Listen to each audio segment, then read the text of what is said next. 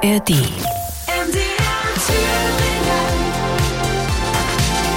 MDR Thüringen.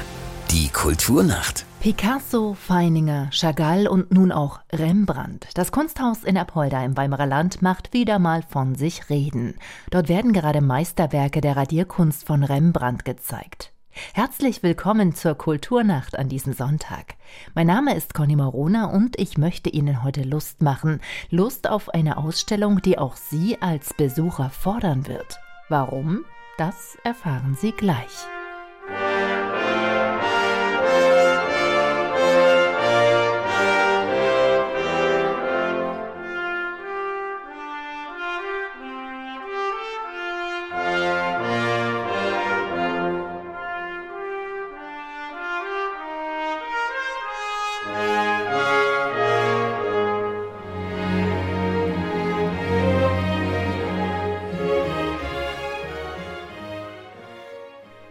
Rembrandt in Apolda. Seit ein paar Tagen wird die Ausstellung im Kunsthaus gezeigt. Ohne ihn wäre es wohl kaum möglich gewesen. Hans-Jürgen Giese, der Geschäftsführer des Kunstvereins Avantgarde, hat die Fäden gezogen. Über die Hintergründe habe ich mit ihm gesprochen. Herr Giese, Sie hatten in einem Gespräch einmal erwähnt, die Rembrandt-Ausstellung ist für das Kunsthaus ein Ritterschlag. Warum? Also für uns ist das die, denke ich, aufwendigste, bedeutendste und natürlich auch teuerste Ausstellung, die wir, die wir je gemacht haben. Natürlich auch mit hohem finanziellen Risiko. Die muss ja gegenfinanziert werden mit vielen Besuchern, was wir natürlich hoffen, dass hier die Bahnhofstraße schwarz ist für Besucher und Reisegruppen und alle kommen nach Apolda. Man muss nicht nach Amsterdam fahren, man muss nicht nach Mailand fahren, man fährt nach Thüringen, nach Apolda. Das ist doch eigentlich eine schöne Sache. Ein ganz großer Name, ganz große Kosten. Als Laie, was hat ein äh, Kunstverein wie Ihrer an Kosten zu tragen? Was kommt da rein technisch auf Sie zu? Leihgebühren, Transportkosten, Versicherungskosten. Äh, der Katalog kostet viel Geld. Die, Breit, die Papierpreise kennen Sie ja wahrscheinlich, sind extrem gestiegen. Ne? Plakat, Sicherheit. Wir bauen erstmals äh, Toiletten draußen auf wenn doch Schlangen stehen und Leute müssen irgendwie austreten, um da auch ein bisschen Service zu bieten. Wir brauchen mehr Aufsichtskräfte, wir müssen das ja alles lenken. Äh, die, die Forderungen sind stärker. Wir haben extra auch Klimageräte nochmal gekauft, um die Klimastandards zu halten. Äh, Beleuchtung, Natürlich wird, wird, sich mancher wieder ein bisschen aufregen, dass es so dunkel ist, aber es ist klar, Bilder, die so 100 Jahre alt sind, das sind die Lux-Zahlen auch durch die Leihgeber ganz klar festgeschrieben und die, natürlich die klimatischen Bedingungen. Das muss einfach gehalten werden. Das hat was mit Seriosität zu tun. Das sind ja Werke, die auch einen großen Wert haben, dass um die, damit man auch in Zukunft wieder von solchen Leihgebern überhaupt was bekommt. Das klingt so, als wären die Auflagen bei dieser Ausstellung ganz besonders hoch, höher als in der Vergangenheit. Ja, obwohl wir schon Ausstellungen hatten, wenn ich jetzt an Feininger denke oder an äh, Camille Claudel, gab es auch schon solche Forderungen. Oder bei Dürer 2020. Äh, bei solchen Werken, gerade Grafik, die auch hunderte Jahre alt sind, muss man natürlich auch aufpassen. Ne? Die Transportkosten haben Sie angesprochen. Wie muss ich mir so einen Transport vorstellen? Das ist ja nicht ab in die Kiste, rein Nein. in das Auto. Die Bilder sind garantiert restauratorisch erstmal vorbereitet worden und kontrolliert worden in Wien. Äh, dann natürlich äh, werden sie entsprechend äh, verladen mit speziellen Kunsttransportfirmen. Ja. Kuratoren und entsprechende Leute aus Wien sind auch mitgekommen und haben ihre Schätze. Die ganze Woche war jemand hier und hat geguckt, wie seine Schätze ausgepackt werden, wie sie gehängt werden, damit man auch mit einem gesunden Gefühl wieder zurückfährt. Äh, das sind schon ganz schöne Transportkosten. Und jetzt hängen sie endlich. Jetzt hängen die Schätze im Kunsthaus. Was ist das für ein Gefühl? Das ist ein sehr schönes Gefühl. Die Hoffnungen sind groß. Ich hoffe nicht zu hoch gehängt, denn wir haben ja, muss ich sagen, seit Frühjahr 2022 doch durch Energiekrise, Inflation, alles was so ist, dass die Leute sich überlegen, wo sie ihr Geld mal ausgeben, in gewisse Zurückhaltung in allen kulturellen Einrichtungen, das ist so. Und erstmals wurde das bei uns bei Chagall wieder durchbrochen, positiv. Also wir hoffen, dass der positive Ausklang von Chagall mit fast 9.500 Besuchern sich auch bei Rembrandt vielleicht noch mehr fortsetzt. Und wir in ein tolles Ausstellungsjahr 24 einsteigen. Und es ist nicht irgendein Ausstellungsjahr, es ist ein Geburtstagsjahr. Sie ja. machen sich mit der äh, Rembrandt-Ausstellung quasi selbst ein Geburtstagsgeschenk. Ja, am 22. Februar 1994 wurde in der Tiefgarage, manche hat es schon vergessen, das ehemalige Hotel Holiday Inn, das war die erste Tiefgarage, glaube ich, in Thüringen, wurde ganz verrückt damals der Kunstverein Apollo Avantgarde gegründet. In einer Tiefgarage? In einer Tiefgarage. Fast viele in Thüringen haben gelächelt, haben un ungläubig gestaunt. Apolda und Kunst, das konnte keiner unbedingt zusammenbringen. Ne? Bock vor Spieren Wolle, wir kommen aus Apollo, das ist auch so ein positives Bekenntnis von Mittelstand, Handwerk. Ne? Apollo hat ja auch kein Denkmal eines Dichters, eines Fürsten, sondern eines Unternehmers. Und der Kunstverein, denke ich mal, hat in den 30 Jahren gezeigt, dass er durch seine regionalen Projekte, seine überregionalen Projekte, äh, wirklich dazu beigetragen hat, dass diese Region sich kulturell und touristisch entwickelt hat. Ich denke nur an den Feininger Turm, an das Feininger Plenär, an die, das Weltglockengeläut, an die Goethe-Geburtstagsfeier, die Kinderprojekte, die für uns ganz, ganz wichtig sind. Ne? Denn das ist ja die Saat für die Zukunft. Und gerade die Übernahme der Trägerschaft durch das Kunsthaus ab 95 haben wir, glaube ich, gezeigt, dass wir mit Engagement, Gespür für die richtigen Ausstellungsprojekte und auch ein gutes Netzwerk zwischen Kunstverein, Landkreis und Kreisstadt in der Lage sind, dieses Kunsthaus zu einem Imageträger zu entwickeln. Ja, 630.000 Besucher seit der Eröffnung des Kunsthauses sind Zahlen, wo manche große Stadt eigentlich auch schon neidisch sein könnte. Na, nicht nur könnte, sondern ja. auch ist und sich immer wieder fragt, wie macht es Apolda, wie macht es der Kunstverein? Das ist ein Mix aus Ehrenamtarbeit, aus viele Rentner, die hier arbeiten, die einfach mit Begeisterung für ihre Stadt etwas tun wollen und dann dieses Netzwerk Landkreis, Stadt, fern jeglicher Egoismen. Und das Netzwerk funktioniert eben. Jemand kennt jemand, der wieder jemand kennt. Äh, wir haben ja so einen Mix aus Museen, aus privaten Organisationen, aus Galerien. Das sind unterschiedlichste Partner und diese Partnerschaften muss man natürlich pflegen. Das ist das Schwierigste und Aufwendigste. Da gehört sehr viel persönliches Engagement. Das meinte ich, das meinte ich, ja. Mhm. Und das schafft dann auch Möglichkeiten, dass man auch in der Zukunft wieder mal so einen Partner für sich gewinnen kann. Mhm. Wie, wie kommen diese Verbindungen zustande? Wie halten die jetzt in dem Fall nach Wien? Die Wiener sind auf uns zugekommen 2021. Also Ponte ist eine, muss man sagen, internationale Organisation, die macht europaweite Ausstellungsprojekte, große Ausstellungsprojekte in großen Städten. Und die haben von uns erfahren durch Dürer. Also ihr habt Dürer gemacht, das wäre doch vielleicht, habt ihr vielleicht Interesse in Rembrandt. Und so sind wir eigentlich äh, 21 ins Gespräch gekommen Dr. Hammerter war ein paar Mal hier, die, die, Chemie hat gleich gestimmt. Der Kurator? Der Kurator, Dr. Hammerter, der hat das vermittelt. Das ist ein Paket, was man uns da anbietet. Ja, und dann haben wir uns entschlossen, wir machen es. Und dann natürlich war das Problem der finanziellen Absicherung.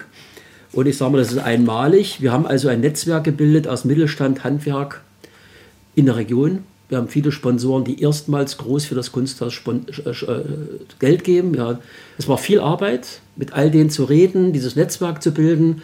Und dadurch haben wir eine gewisse finanzielle Absicherung, ich sage mal so eine Art Boden, wo wir wissen, das haut hin.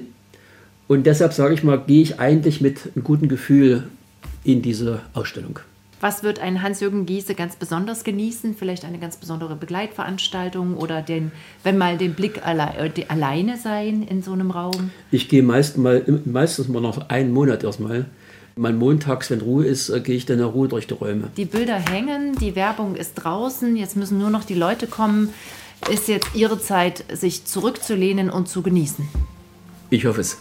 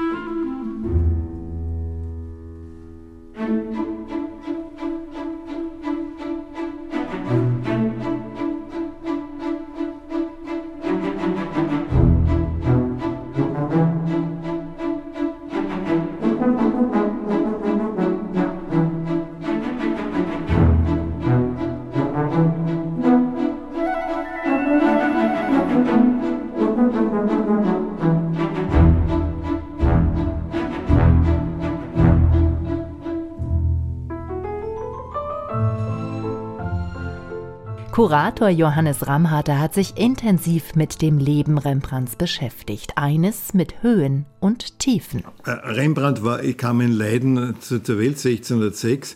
Er war der Sohn eines, eines Müllers, hat dann an der Universität in Leiden, die eine ganz wichtige Funktion innerhalb der, der Reformation in den Niederlanden äh, hatte, weil Leiden relativ früh sich dem Aufstand der Niederlande angeschlossen hat und als quasi als äh, Belohnung dafür eine, die Einrichtung einer Universität bekommen hat.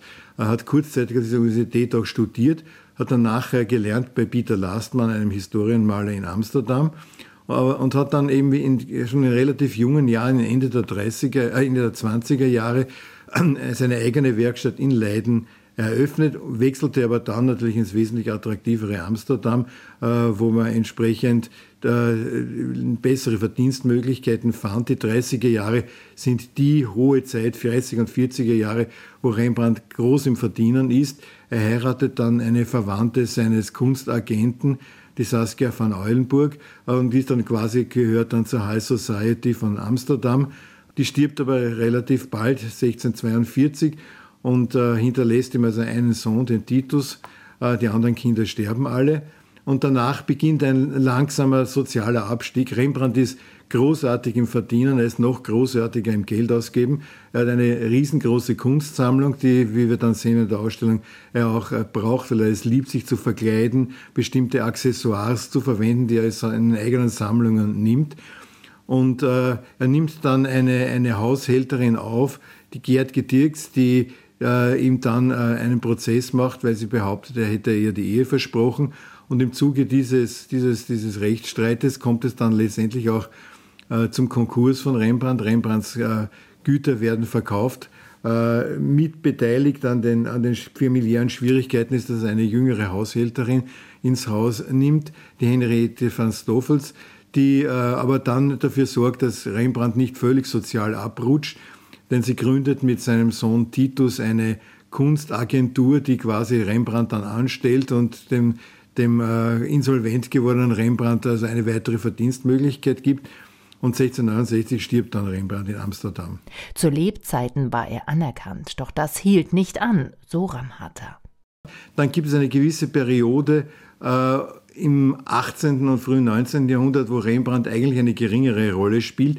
Äh, das liegt daran, dass Rembrandt äh, der äh, in besonderem Maße ein antiklassischer Künstler ist. Das heißt, er geht nicht so sehr von Idealstrukturen aus, sondern er von, sondern von den Umständen des täglichen Lebens.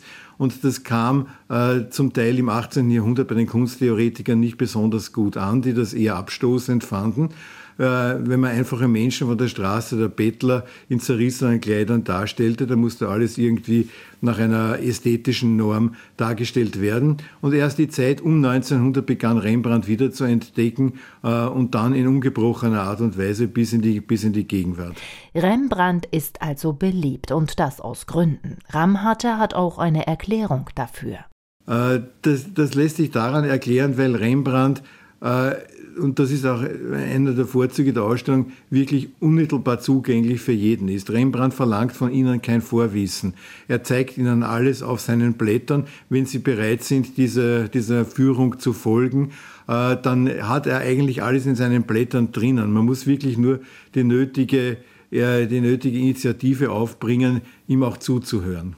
Initiative in Form von Zeit. Besucher sollten sich auf die Ausstellung und die Werke in aller Ruhe einlassen. Sie sollten Zeit mitbringen, einfach vorübergehen, das bringt nichts. Der Zauber, der liegt hier nämlich im Detail.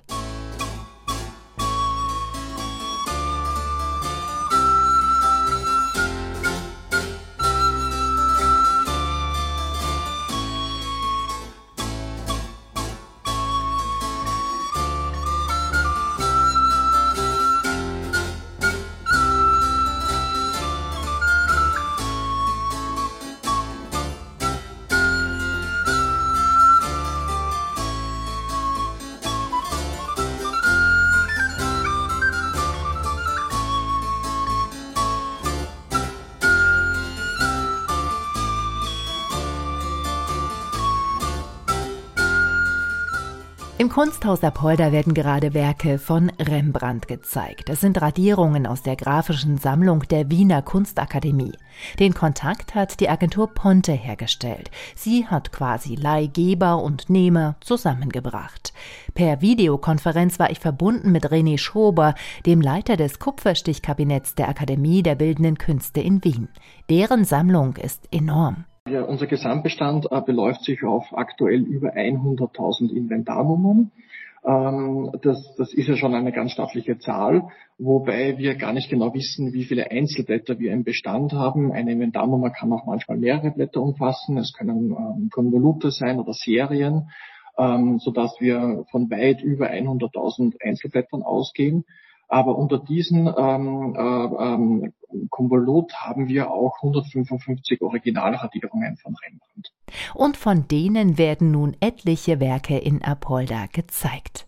Ähm, insgesamt haben wir 73 Druckgrafiken nach Apolda verliehen. Darunter befinden sich 58 Radierungen von Rembrandt. Es sind dann auch noch ein paar äh, Kupferstiche von Albrecht Dürer dabei oder von Lukas von Leyden, äh, um einfach Vergleichsmaterial äh, zu haben. Aber es, es äh, handelt sich um 58 Originalradierungen von Rembrandt, die in Apolda zu sehen sind. Darunter einige weniger und etliche gute Bekannte. Werke von Bedeutung, wie Schober sagt.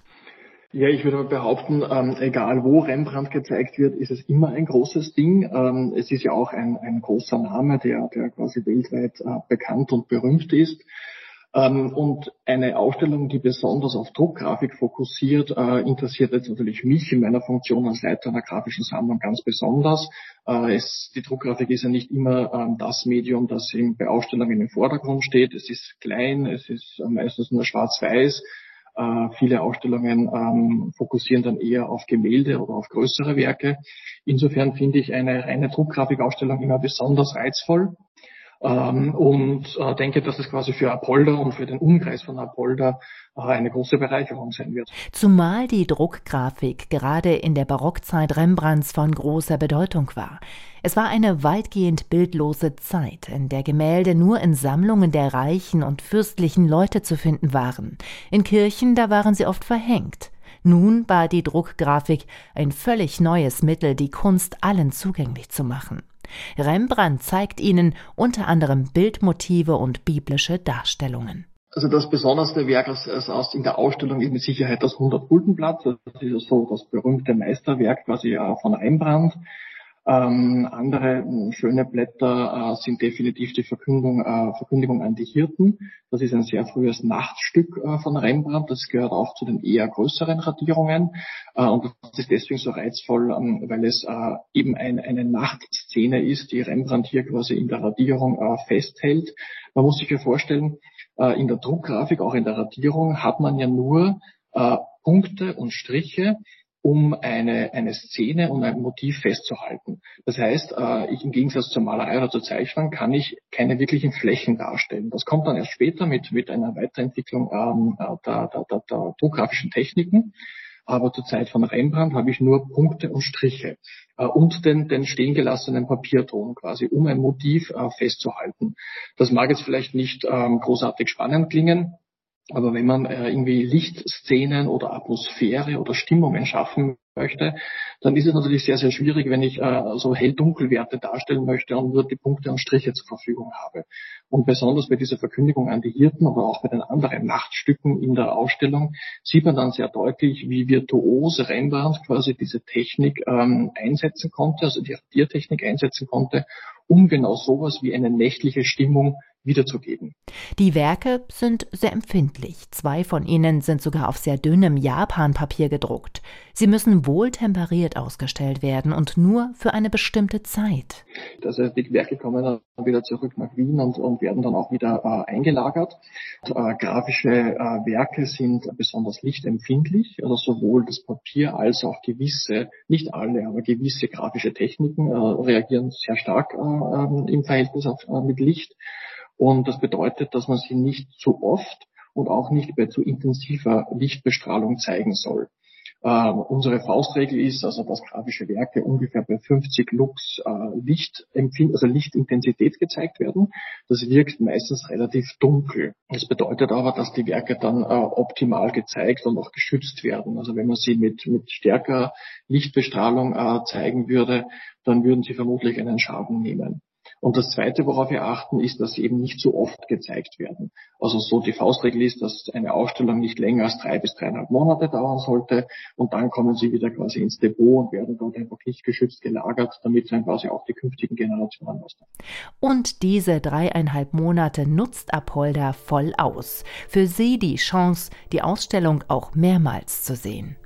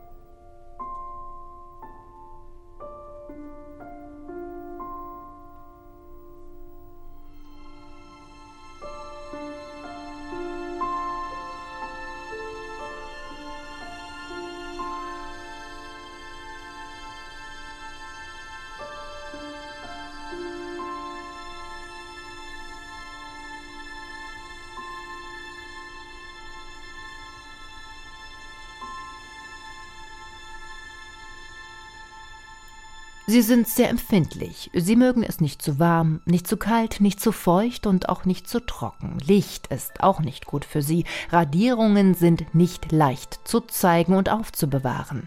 Aber auch ihre Entstehung ist keineswegs einfach.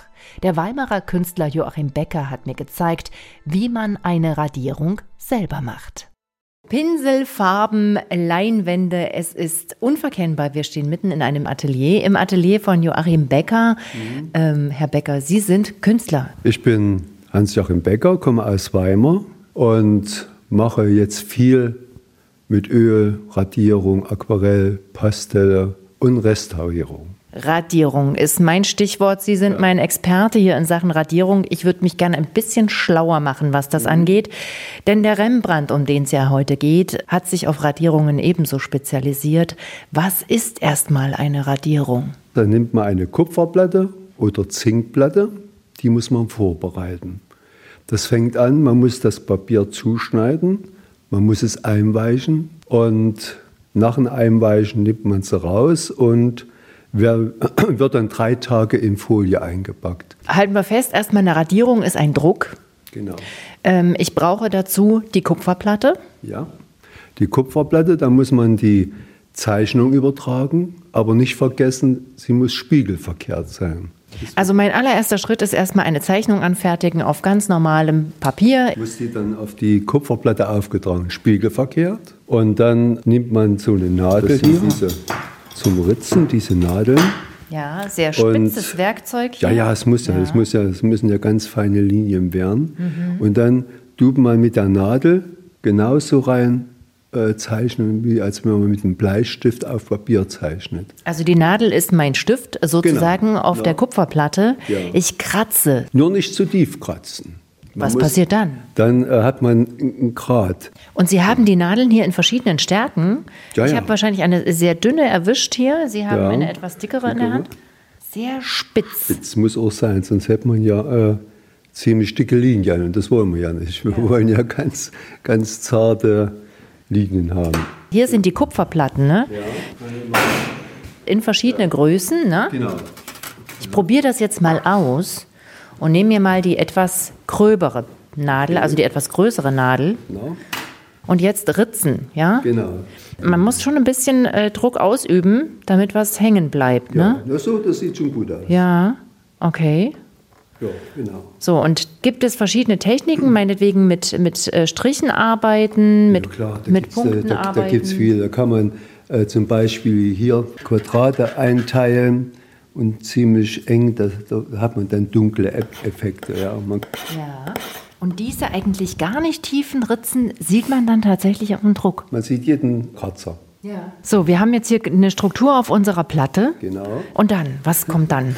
So, wir müssen die Platte auf dem Wärmeofen tun, dass die Druckfarbe sich durch die Wärme in die ganzen Texturen verflüssigt. Erstmal die Farbe aber drauf, ne? Genau, die muss man drauf und dann nimmt man die Farbe mit Gage, das ist hier das. Ein Stoff, ein Textil. So, jetzt tun wir die Druckfarbe verteilen. Jetzt wird die eingerieben und wir müssen ja die Druckfarbe wieder runterholen. Es soll ja nur in diesen Linien soll ja die Farbe bestehen bleiben. So, jetzt habe ich die Platte, ist relativ sauber, nur in den Vertiefungen, nur in den Ritzen ist jetzt die Farbe noch drin. Heißt, jetzt ist der Moment, in dem das Papier kommen kann. Genau. Man muss aber, das habe ich eben vorhin gesagt, das Papier vorbereiten. So, und damit das eben so passiert, damit die Platte jetzt wirklich richtig ins Papier reindrückt, richtig einmal draufsetzen, einmal draufstellen oder? Nee, es gibt eine Radierpresse, das hat zwei Walzen und dann so ein Rad, wo man leiert. Also jetzt ab in die Radierpresse. Wir haben jetzt das Papier drauf. Genau.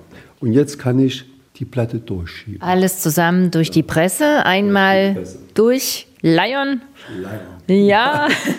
Und am Ende dann der Überraschungsmoment. äh, Ich hebe das Papier hoch. Genau. Was Ja. erwartet mich? Was auch, es hat schon böse Sachen gegeben. Also, was habe ich gelernt? So eine Radierung ist nicht mal zwischen Tür und Angel gemacht. Oh. Man braucht eine Menge Material, man braucht Werkzeuge wie die Kratznadeln, man braucht Genau. Kupfer, besonderes Papier, was vorbereitet werden muss. Eine Walze, Druckfarbe, Gage braucht man und ganz, ganz wichtig, eine Menge Zeit und Geduld. Rembrandt war ein Meister seines Fachs, hat nicht nur mit den Techniken einer Radierung, sondern auch mit dem Papier viel experimentiert. Einige seiner Ergebnisse sind gerade im Kunsthaus in Apolda zu sehen. In der Ausstellung Rembrandt Meisterwerke der Radierkunst. Gleich führt uns Kurator Johannes Ramharter durch die Räume.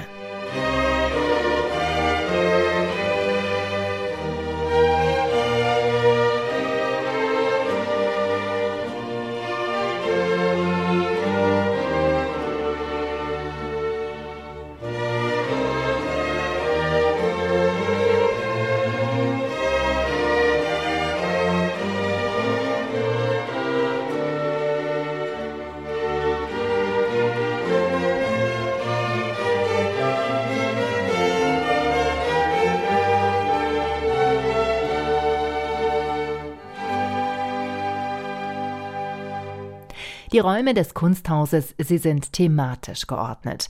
Kurator Dr. Johannes Ramharter hat auf eine stilistische Entwicklung des Werkes von Rembrandt verzichtet. Er hat sich Schwerpunkte gesetzt. Der Grund, er will Rembrandt als Erzähler nahebringen. Der erste Raum befasst sich mit den Porträts, den Selbstporträts.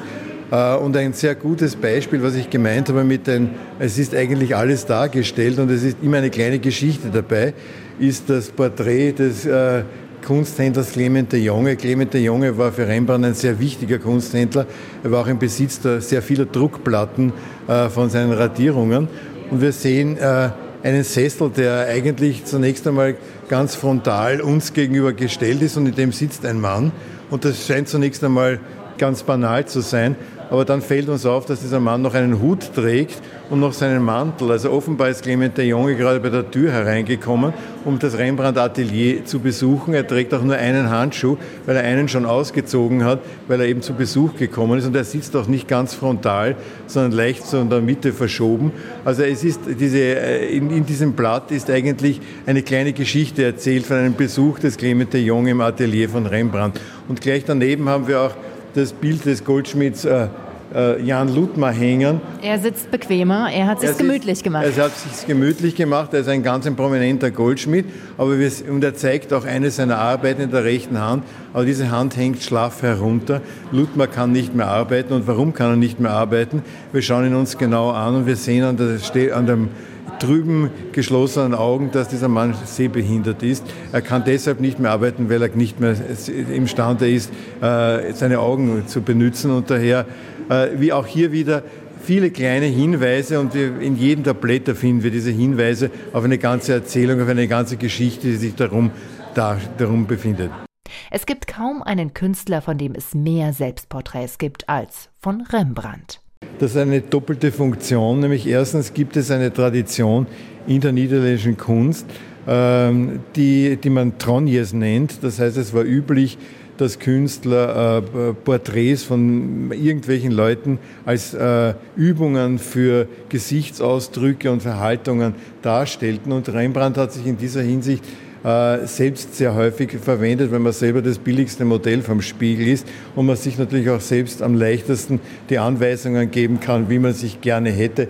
Und daher gibt es sehr viele Varianten von Rembrandt, wo er eben sich selber darstellt mit einem Gesicht, das stark im Schatten liegt, wo er das hell-dunkel ausprobiert, wo gerade die Augen rausleuchten aus dem Dunkel des Schattens. Wir haben Blätter, wo Rembrandt sich in fantastischen Verkleidungen darstellt. Gerade wenn ich diese Selbstdarstellung sehe, sehr bekannt. Er hat einen, eine Kopfbedeckung auf mit Feder. Ein, ein sehr bekanntes Bild von Rembrandt. Es ist ein sehr bekanntes Bild, aber es ist natürlich auch, äh, das muss man dazu sagen, eine Verkleidung. Denn es sind lauter Kleidungsstücke, die zu seiner Zeit längst nicht aktuell waren. Äh, er, er benutzt also immer wieder die Möglichkeit, sich mit früheren Epochen und Künstlern früherer Perioden in Verbindung zu bringen, indem er sich Kleidung anzieht, die entsprechend nicht mehr aktuell ist.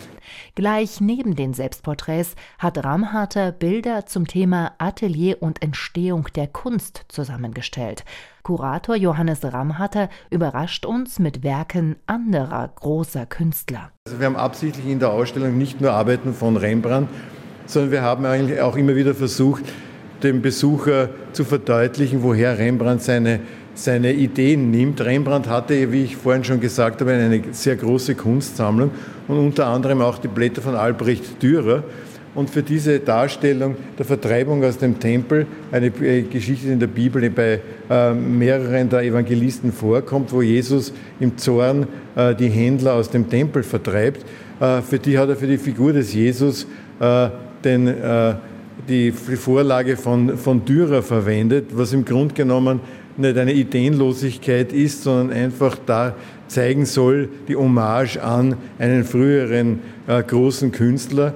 Rembrandt kann ja mit einem gebildeten Publikum rechnen, das seine Blätter kauft und die dann erkennt, äh, wo, woran sich Rembrandt anschließt. Aber wenn Sie jetzt die Blätter vergleichen, so ist natürlich die Darstellung bei Dürer, obwohl Jesus hier mit der Geißel zum Schlag gegen die Händler ausschlägt, eine relativ ruhige und statische. Es liegt zwar ihm zu Füßen eine Person am Boden, aber im Grunde genommen geht alles ruhig zu. Das ist natürlich nicht dem Charakter Rembrandts entsprechend. Wenn wir uns jetzt Rembrandt anschauen, so geht es da drunter und drüber. Im Hintergrund läuft zwar ruhig die Liturgie im Tempel ab, aber im Vordergrund ist völliges Chaos. Eine Kuh hat sich losgerissen, die, der Tisch der Händler fällt um, äh, die Münzen stürzen zu Boden.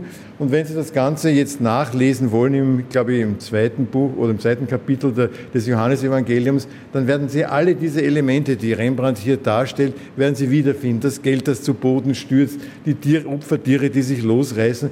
Also Rembrandt hält sich ganz genau an die textliche Vorgabe, äh, die er hier mit diesem Bild hier versucht umzusetzen.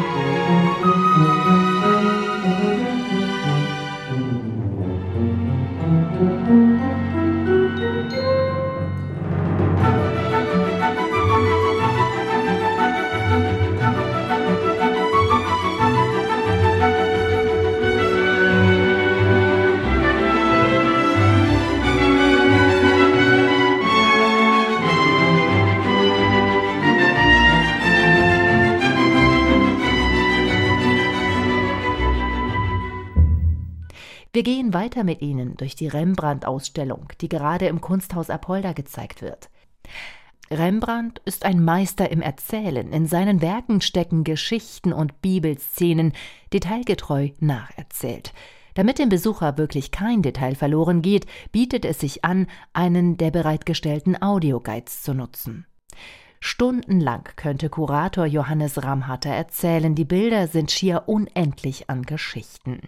Sein Lieblingswerk lasse ich mir gern noch zeigen. Es ist eine Geschichte, das Buch Tobit. Da geht es darum, dass äh, ein Jude, nämlich Tobit, ihn, äh, ihn erblindet und seinen Sohn ausschickt, um Hilfe zu holen.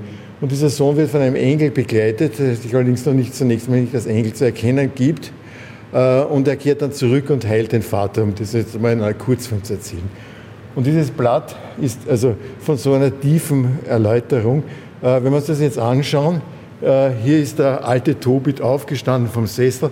Er sitzt am Feuer und wärmt sich und vorne liegt ein Spinnrad. Das zeigt, er kann selber, weil er blind ist, die, die Familie nicht ernähren, sondern es ist die Frau, die mit dem Spinnrad durch Spinnen die Familie ernährt.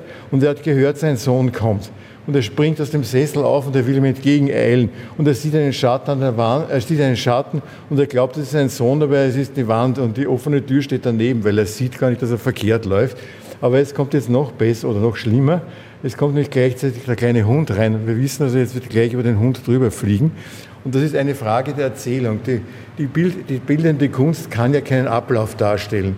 Äh, bei der bildenden Kunst ist es notwendig, das hat leider schon, also das hat Gott sei Dank schon Lessing erkannt in der Schrift Laocoon, dass man quasi alle Momente, die kommen, die wir vorher ahnen können, die kommen werden, bereits darstellt äh, und wir den Ablauf quasi in unserem Kopf machen äh, und der im Grunde genommen nicht zeigbar ist. Das heißt, wir werden jetzt sehen, dass Tobit über diesen Hund drüber fallen wird. Alle Elemente, die hier stehen, kommen in dem Buch vor. Jetzt kommt das Spinnrad vor in der Übersetzung von Luther es kommt der kleine Hund von Tobias vor in, der, in, der, da in dem im Buch. Und es kommt auch vor, dass Robert beim Aufstehen und bei der Erwartung seines Sohnes stolpern wird und hinfallen wird.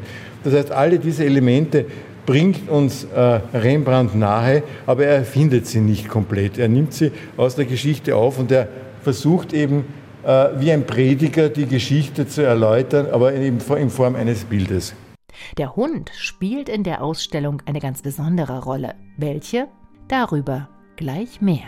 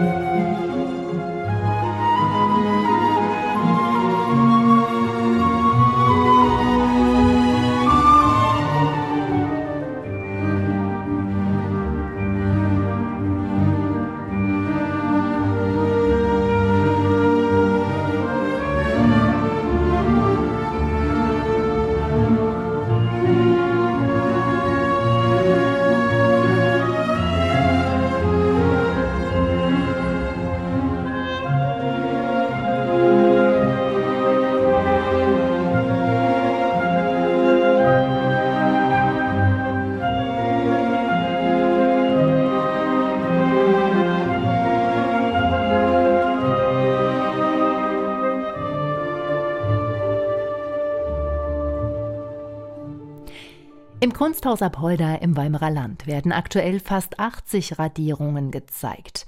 Der große Rembrandt gibt sich die Ehre. Dabei wurde nicht nur an die Erwachsenen gedacht, auch Kinder kommen auf ihre Kosten, wie Hans-Jürgen Giese, der Chef des Kunstvereins, sagt. Wir haben also nicht nur ein Audioguide für Erwachsene, sondern auch ein Audioguide für Kinder, um sie auch daran zu führen, was ganz wichtig ist. Und wir haben, das ist ein Vorschlag der Wiener, ein Suchspiel, ein Hund ist nur mutig auf seinen eigenen Misthaufen. Das ist ein übernommener Spruch des Philosophen Erasmus von Rotterdam.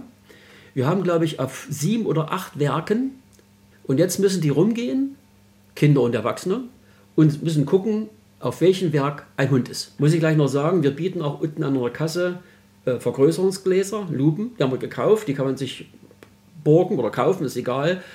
Kinder kriegen gleich, gleich eine Aufmerksamkeit, Und am Ende gibt es ein, gibt's ein, äh, gibt's eine Auswertung, die gibt es auch größere Preise, Jahreskarten, Kunsthaus, Kataloge, vielleicht Malbücher. Und das finde ich eine tolle Sache.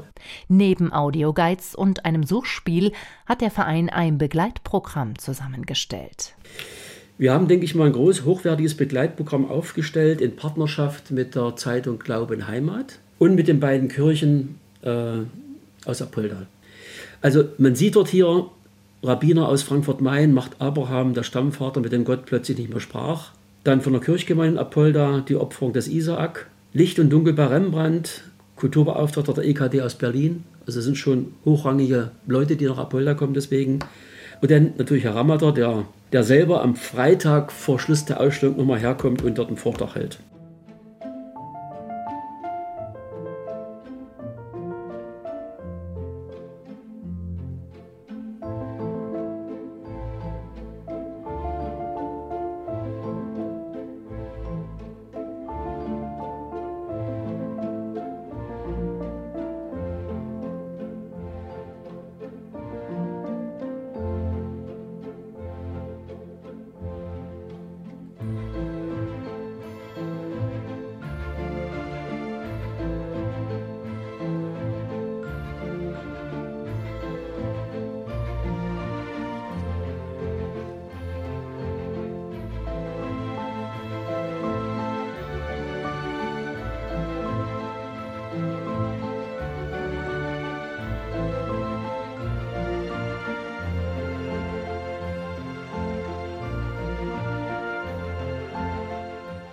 Für den Kunstverein war es ein Kraftakt, die Rembrandt-Ausstellung nach Apolda zu holen und teuer war es noch dazu. Doch schon am ersten Tag war zu sehen, die Besucher sind dankbar und unheimlich interessiert. Ich finde, dass äh, er ziemlich detailgetreu gemalt hat und hat alle Facetten der Körper und des, äh, und des Zusammenseins dargestellt hat, ähm, was eigentlich so ein, das, oder entsteht die Situation, als ob man unmittelbar mit dabei ist in dieser Szene, in, in, diesem, in diesem Bild. Wenn ich daran denke, in meiner Schülerzeit, im Kunstunterricht fand ich Rembrandt eigentlich ein bisschen langweilig. Aber jetzt, das ist unglaublich. Ich bin begeistert. Interessant auf jeden Fall. Also wenn man sich es genauer anguckt, wenn man sich die Zeit nimmt, auf jeden Fall. Was ich an diesen Bildern ja total faszinierend finde, was das für feine, filigrane Arbeiten sind. Ne? Auf jedem Bild kann man wirklich Kleinigkeiten erkennen, die man so auf den ersten Blick gar nicht ähm, äh, sehen kann. Also jedes Bild erzählt für mich eigentlich eine Geschichte. Das ist erst, ich habe jetzt nur gerade mir überlegt, weil es eine Radierung mit der Kaltnadel und der Grabstichel ist, wie sowas entsteht. Das habe ich mir jetzt angeguckt, weil wie klein es doch auch ist und es ist eben von 1652 und trotzdem so super gut erhalten. Grafiken sind so was Besonderes, finde ich. Die muss man schon lieben. Ne? Und äh, ich glaube, da kann man nicht nur einmal einen Blick drauf werfen. Da muss man immer wieder und gucken, was der Künstler wollte. Rembrandt mit Hut und äh, das zieht mich natürlich an. Also weil Hut immer kleidsam ist ne? und äh, eben eine, eine, gute Figur macht. genau. Und so ein Original, das zieht immer an, vor allen Dingen auch diese Technik. Man kennt ja Rembrandt immer von düsteren Ölgemälden, ähm, so ein bisschen bedrückend auch. Gell? Und diese Feinheiten, die sind schon, denke ich mal, was äh, für die, für die Besucher schon was Neues. Ne? So dieses Filigrane, also das die von der Technik her schon ähm, erinnert sehr stark an Dürer auch. Ne? Genau. Das ist schon sehr beeindruckend. Vor allen Dingen, das, das war ja der Beginn, äh, dass man überhaupt äh, so Bilder unter die Menschen bringen konnte. 10.000 Gäste wünscht sich der Geschäftsführer des Kunstvereins Avantgarde Hans-Jürgen Giese. Das ist sein Ziel. Giese will an Marc Chagall anknüpfen, zu dem zuletzt fast 9.500 Besucher kamen. Das zu toppen, nicht unrealistisch, wenn man bedenkt, dass das Haus unüblicherweise nun auch montags für Reisegruppen und Schulklassen geöffnet ist. Die Hoffnungen, sie sind groß. Bis zum 28. April ist die Ausstellung noch geöffnet. Und vielleicht habe ich Sie ja ein klein wenig neugierig darauf gemacht. Ich würde mich freuen, wenn auch Sie Rembrandt Meisterwerke der Radierkunst im Kunsthaus Apolda genießen. Mein Name ist Conny Marone und jetzt wünsche ich Ihnen erst einmal eine gute Nacht.